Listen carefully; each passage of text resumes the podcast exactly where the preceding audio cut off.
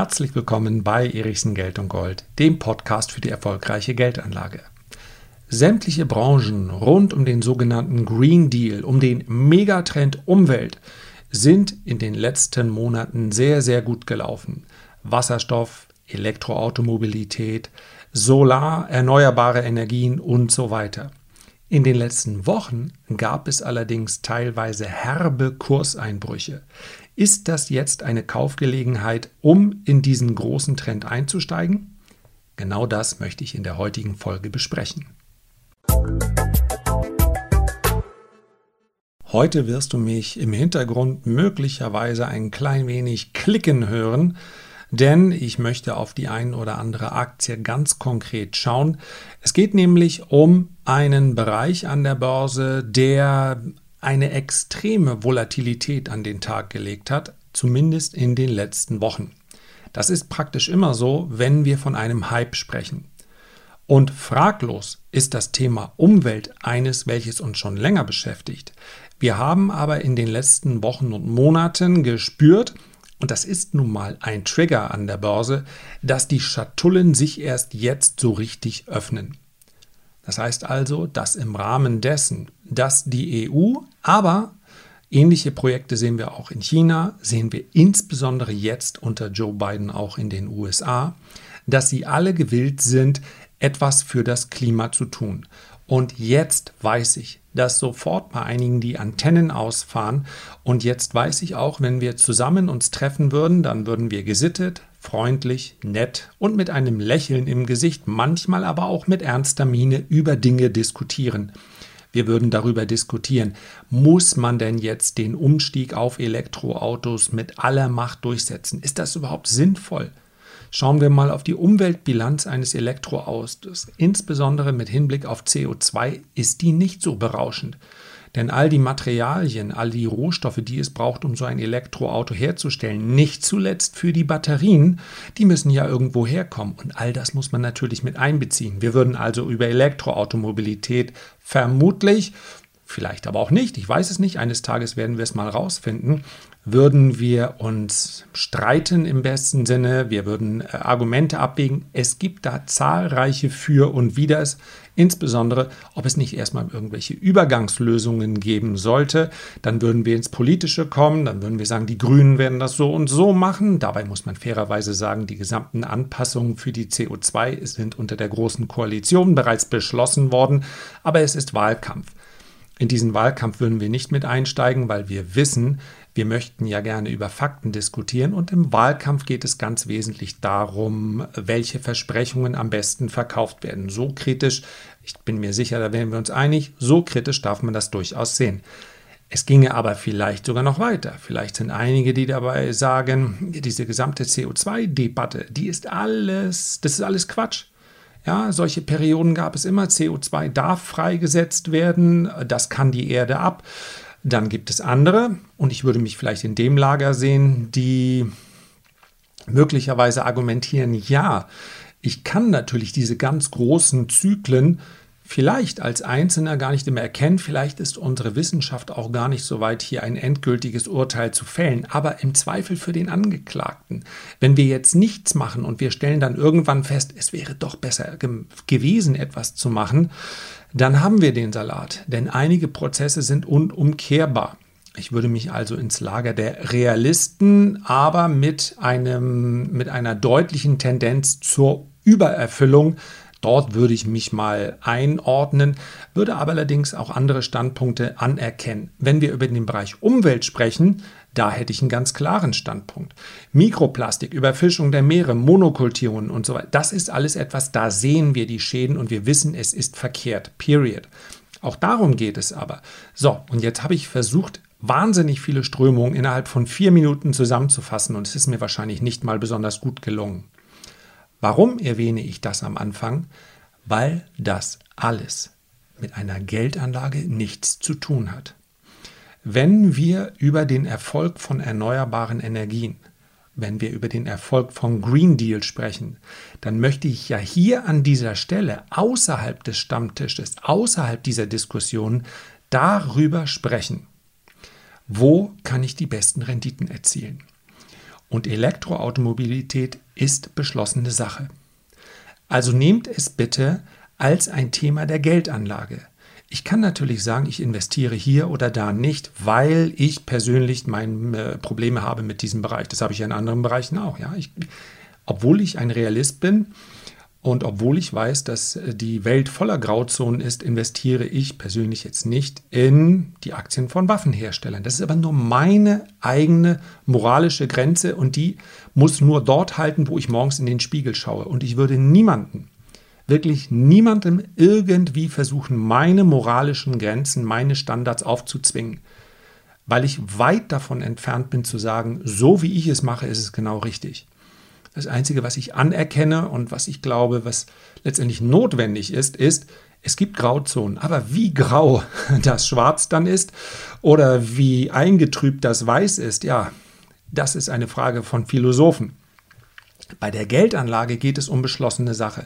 Und dass Elektroautomobilität stattfindet, ist beschlossene Sache. Dass eine Umstellung auf erneuerbare Energien stattfindet, ist beschlossene Sache. Dass wir zumindest in Deutschland Atomkraftwerke abstellen oder die Laufzeit bereits von vornherein feststeht, ist beschlossene Sache.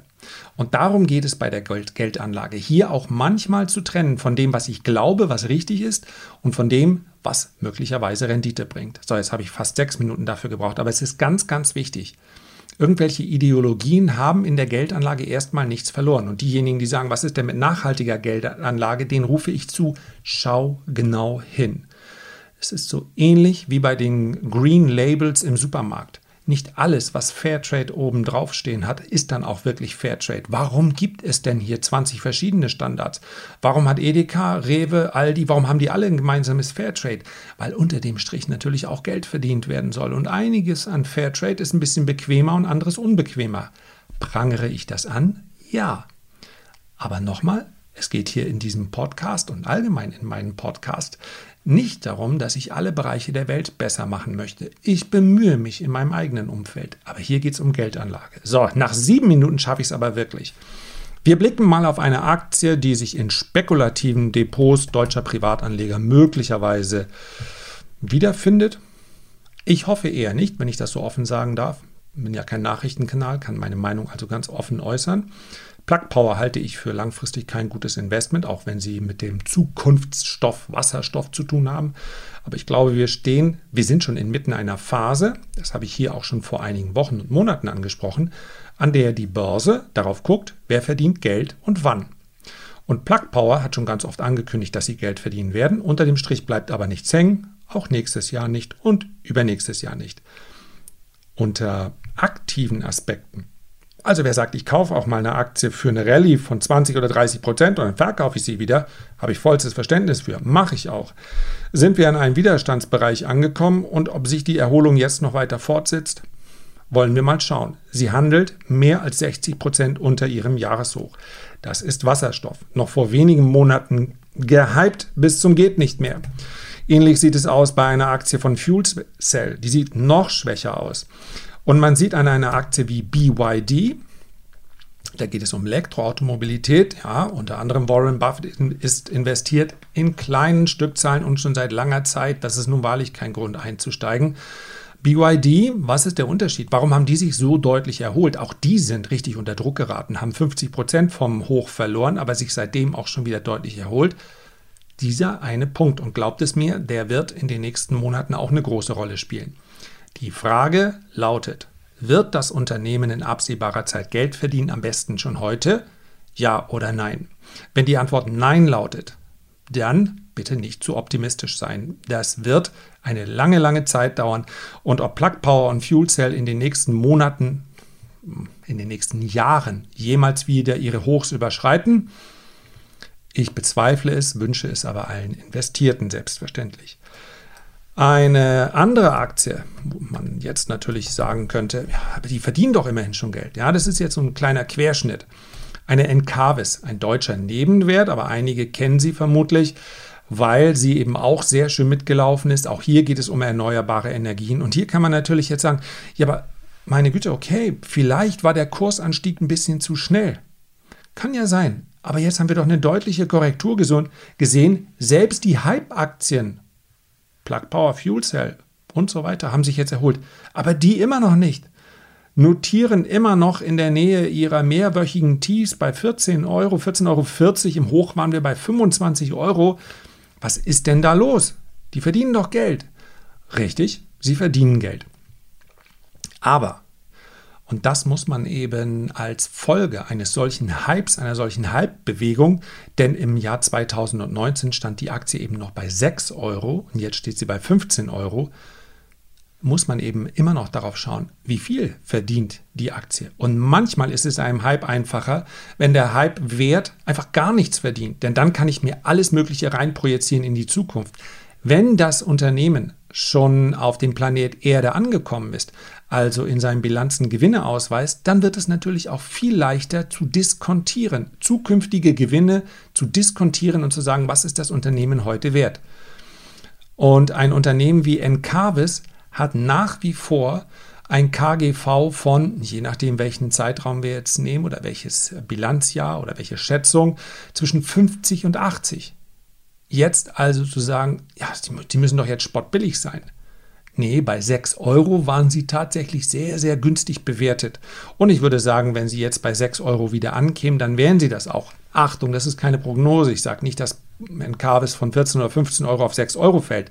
Ich sage nur, sie sind auch jetzt nicht richtig günstig bewertet. Noch immer ist einiges an zukünftiger Fantasie, mag sie berechtigt sein oder nicht, das ist mit Fantasie ja immer so eine Sache, in diesem Kurs drin. Und wir können sogar, das kann man sagen, das ist ein Nebenwert, da ist die Börse sowieso ein bisschen zurückhaltender. Dann nehmen wir mal einen Marktführer. Der größte Windkraftanlagenbauer der Welt, Europa auf jeden Fall, Europas, ist Vestas. Vestas Wind kennen diejenigen, die äh, meinen Report schon mal gelesen haben. Allein schon deshalb, weil ich geschätzte 30 Mal gesagt habe, Vorsicht, Weltmarktführer entwickeln sich immer besser als ein Nischenanbieter, zumindest auf lange Sicht. Die Rede ist da immer von Nordex gewesen. Was ist denn mit Nordex? Haben doch gerade wieder ein äh, Megaprojekt in der Türkei abgeschlossen und so weiter und so fort. Ja, wenn ich einen Weltmarktführer bekomme und der nicht unheimlich viel teurer ist, und das ist selten der Fall, dann nehme ich den Weltmarktführer in meinem Depot. Insofern hat sich Vestas auch viel, viel besser entwickelt als eine Nordex. Auch eine Vestas ist aber deutlich zurückgekommen im Hoch bei 44 Euro, jetzt bei knapp unter 30 Euro. Jetzt kann man sagen, jetzt ist die Aktie ja doch deutlich billiger. Sie ist deutlich billiger als zuvor und ganz ehrlich, das Wachstum stimmt. Erwartet werden für dieses Jahr, für das nächste Jahr 75 Cent, im Jahr 2021 sollen es dann über 1 Euro Ergebnis pro Aktie sein. Die Dividende können wir mal vernachlässigen. Die Dividendenrendite dürfte nach derzeitigem Stand unter einem Prozent liegen. Aber wenn wir auf so klassische Indikatoren wie einen KGV gucken, und ja, ein KGV hat seine Schwächen, dann sprechen wir für die 2021er Zahlen immer noch von einem KGV von 40. Also ja, die Aktie ist deutlich zurückgekommen, aber es sollte jetzt niemanden wundern, wenn hier noch eine Zeit lang ein bisschen Schwäche in so einem Sektor vorherrscht, der vorher einfach brutal schnell gefallen ist. Und, äh, Entschuldigung, gestiegen ist. Auch hier, oder wir nehmen den dänischen Konkurrenten Orsted, kennt vielleicht auch der ein oder andere, finde ich ebenfalls ein sehr interessantes Unternehmen. 2022er KGV von 47. Die verdienen gutes Geld, keine Frage. Nur auch Orsted, obwohl deutlich unter seinem Hoch, ist eben auch jetzt nicht so, dass man sagt, jetzt kommt der antizyklische Investor, keiner will die Aktien mehr haben. Nee, in dem Stadium sind wir noch nicht. Ich glaube, dass dieser gesamte Bereich, dieser Megatrend, wie ich es am Anfang genannt habe, der ist und bleibt interessant. Aber gerade wenn es sich um eine Bewegung handelt wie die, die wir letztes Jahr gesehen haben, also die Aktien unheimlich schnell aufwerten, dann dauert so eine Konsolidierung manchmal etwas länger. Und wer sagt, ich möchte mich aber explizit in diesem Bereich engagieren, das ist eine Form der Spekulation und ich kann es nachvollziehen. Bei dem würde ich dann sagen, ich habe gestern eine Frage bekommen, ähm, wenn du in Tranchen kaufst, dann verbilligst du doch eigentlich. Und verbilligen hast du nicht mal gesagt, nur Verlierer verbilligen? Absolut. Im aktiven Handel, im Trading, in der Spekulation ist ein Verbilligen in dem Moment, wo ich sage, Mist, ich bin so weit im Minus. Wenn ich jetzt nachkaufe, dann habe ich einen günstigeren Einstandspreis.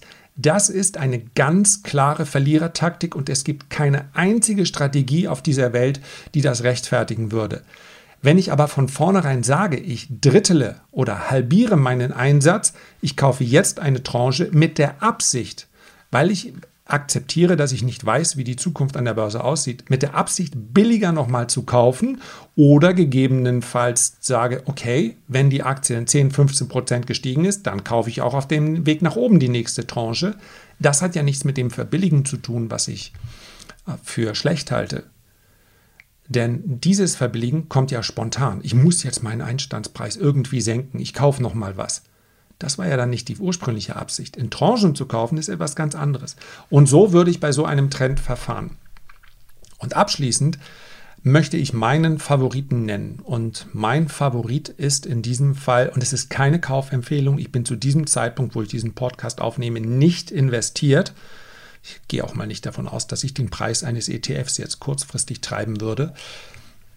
Ähm, mein Favorit ist hier die Umsetzung mittels ETF.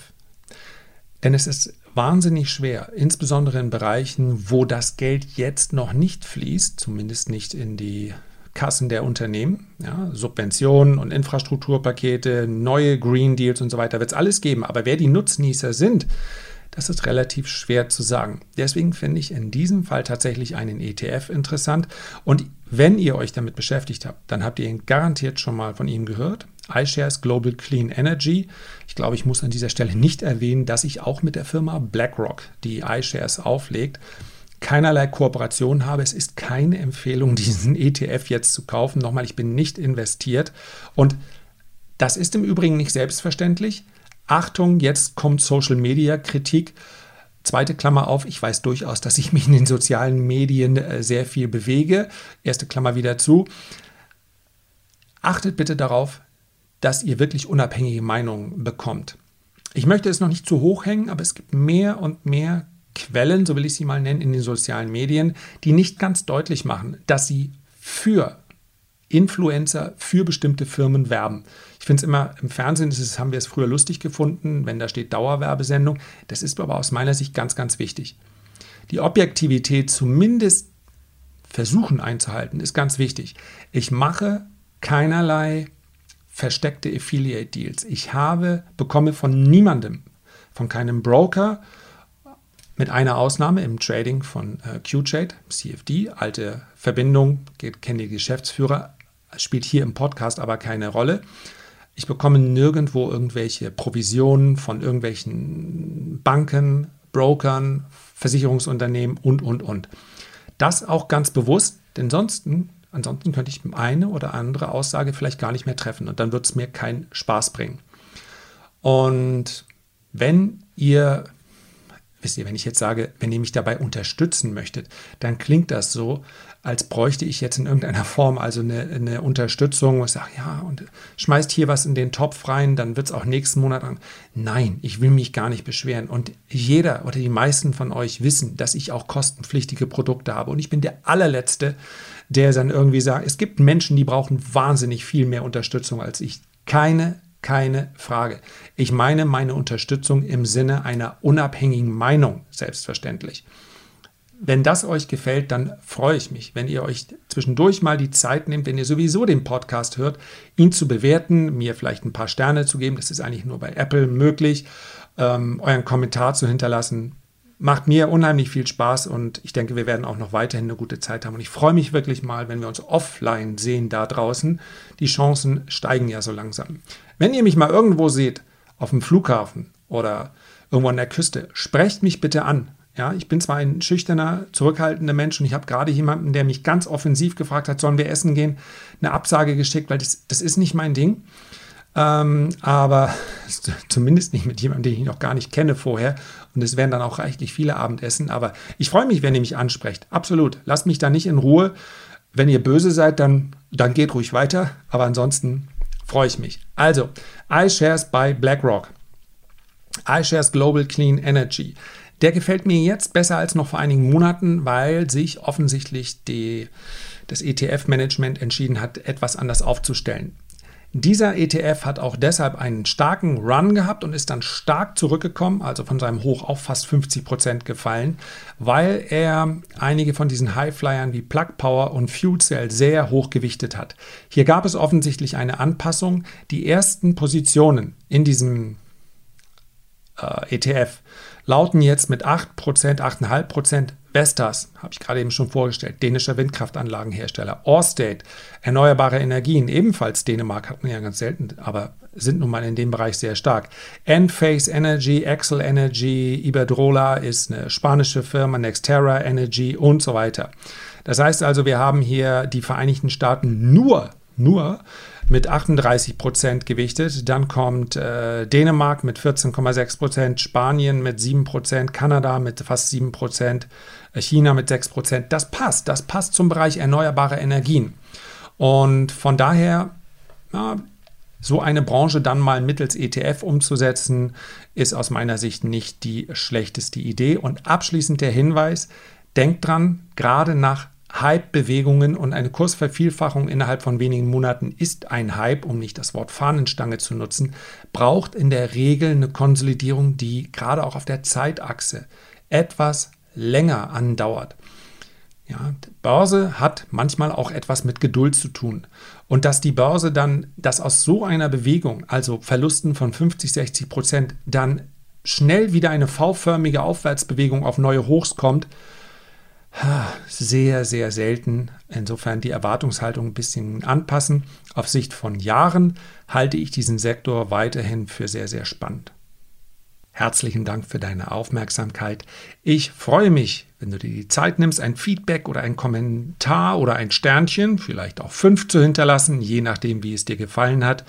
Am allermeisten freue ich mich aber, wenn wir uns beim nächsten Mal wieder hören. Bis dahin wünsche ich dir eine gute Zeit. Herzliche Grüße, dein Lars.